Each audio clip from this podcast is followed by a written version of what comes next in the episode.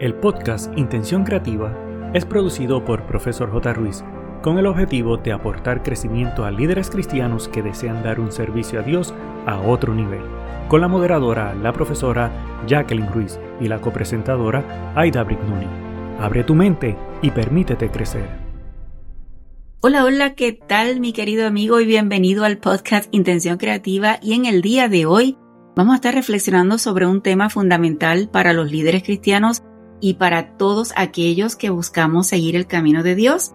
Y lo titulamos Cuando el GPS de Dios cambia el rumbo. Todos hemos experimentado momentos en los que hemos planificado cuidadosamente nuestros pasos solo para encontrarnos con que Dios tiene otros planes para nosotros. Es en estos momentos cruciales donde nuestra fe y confianza en Él son puestas a prueba. Acompáñanos mientras exploramos ejemplos bíblicos, consejos prácticos y versículos inspiradores que nos van a ayudar a entender cómo actuar cuando el GPS de Dios cambia el rumbo.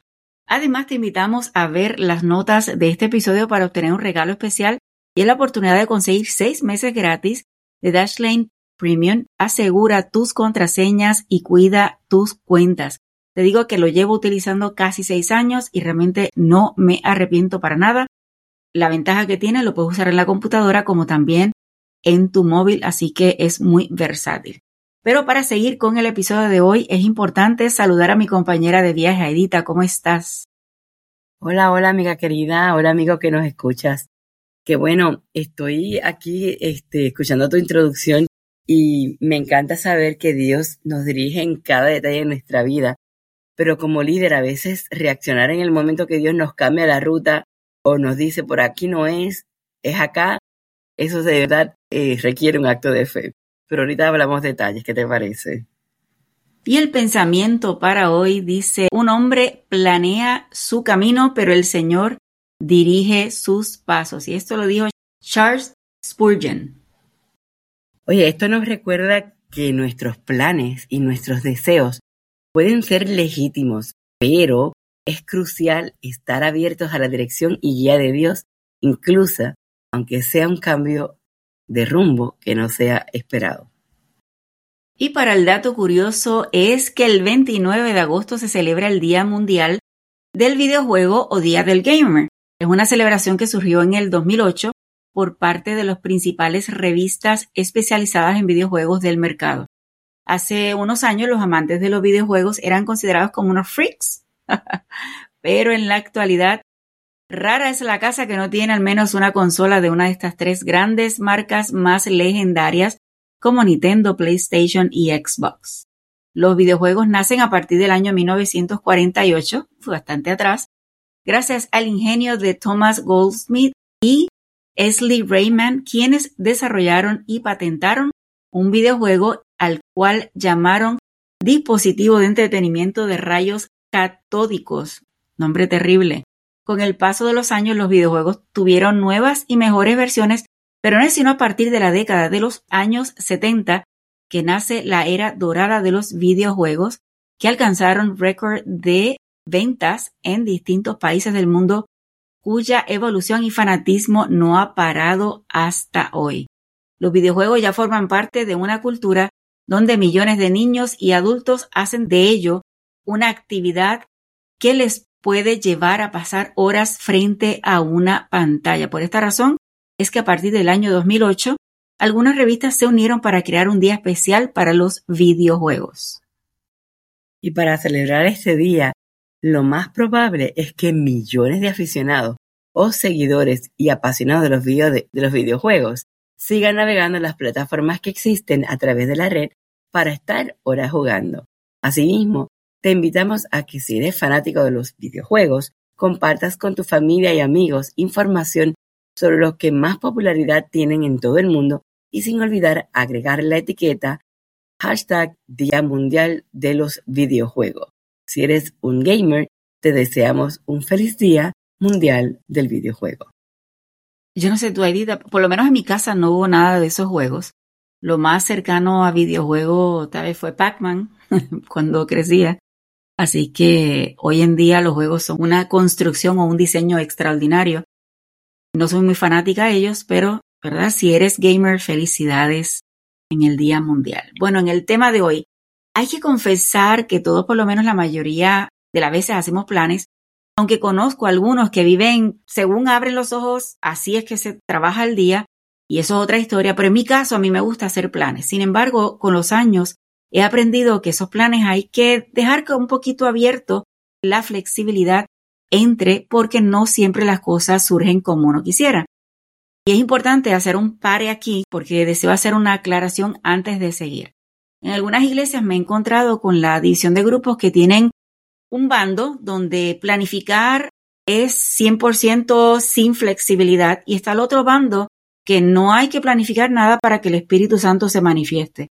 Dios es un Dios de orden y lo evidenció en la creación, así que lo correcto es hacer planes bajo oración para la iglesia, para tu vida, en tu trabajo, en tus sueños, en tus metas, pero siempre dejando la puerta abierta para que Dios cambie lo que desea. Así no pensemos que, está mal hacer planes o está mal no hacer planes. Así que para mí sí realmente hay que hacer planes porque Dios es un Dios de orden.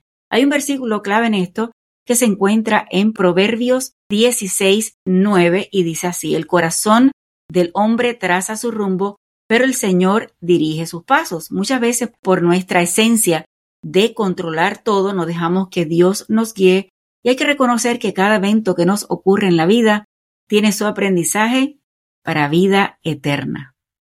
En la Biblia podemos encontrar algunos ejemplos de líderes escogidos por Dios que de pronto el GPS de Dios cambió la ruta.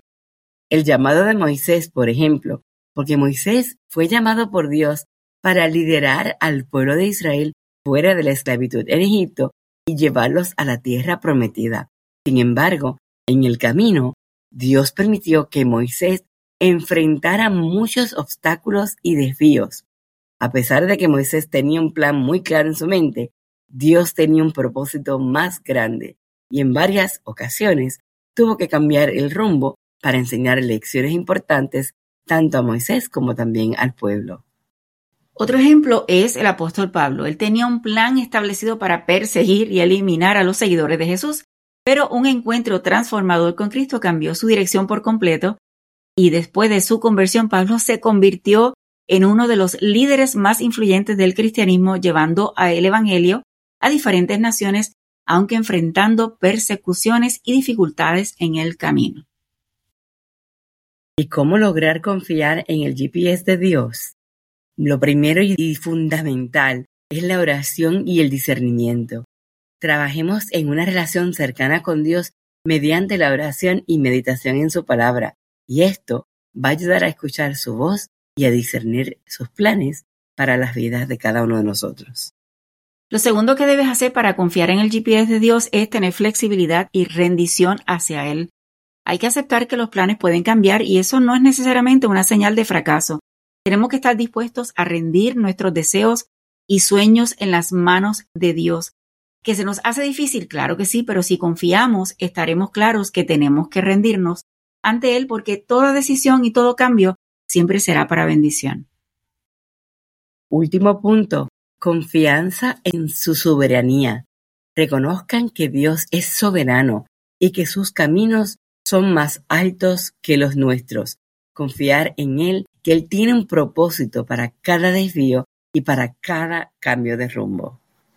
Mi querido amigo, recordemos que cuando confiamos en Dios y seguimos su dirección, podemos estar seguros que su plan es siempre el mejor para nosotros. Y lo voy a repetir, su plan es siempre el mejor para nosotros.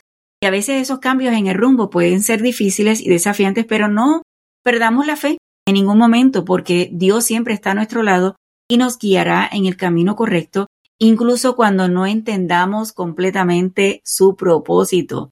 Tenemos que tener la confianza en lo que dice Jeremías 29:11, que dice, porque yo sé muy bien los planes que tengo para ti, afirma el Señor, planes de bienestar y no de calamidad, a fin de darles un futuro y una esperanza.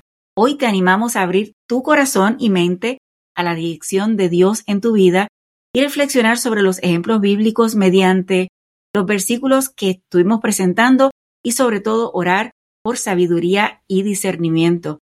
Que nuestra vida sea guiada por el Espíritu Santo y que estemos dispuestos a seguir el GPS de Dios, incluso si eso significa ajustar nuestros planes y confiar plenamente en su plena y perfecta voluntad.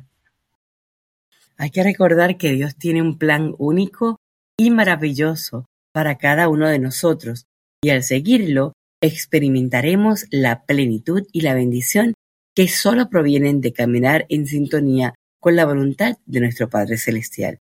Gracias por acompañarnos en este episodio. Que la paz de Dios esté siempre contigo. Hasta la próxima semana. Ha sido un gusto de tu servidora, Aida Brignoni. Y de la profesora Jacqueline Ruiz. El equipo de Profesor J. Ruiz agradece tu conexión y desea infinitas bendiciones para ti y toda tu familia. Importante, no olvides, número 1, hacer tu reseña y realizar la valorización de 5 estrellas. Número 2, activar el botón de suscribirte para que te lleguen las notificaciones. Número 3, hacer una toma de pantalla, compartirlo en tus redes sociales y con otros. Para conocer los servicios o seguir a la profesora Jacqueline Ruiz, escribe en tu navegador o red social arroba profesor J. Ruiz con doble S de sirviendo. Pero sobre todas las cosas, no te limites a nuevas oportunidades de aprendizaje. Recuerda que juntos podemos construir un legado de bendición.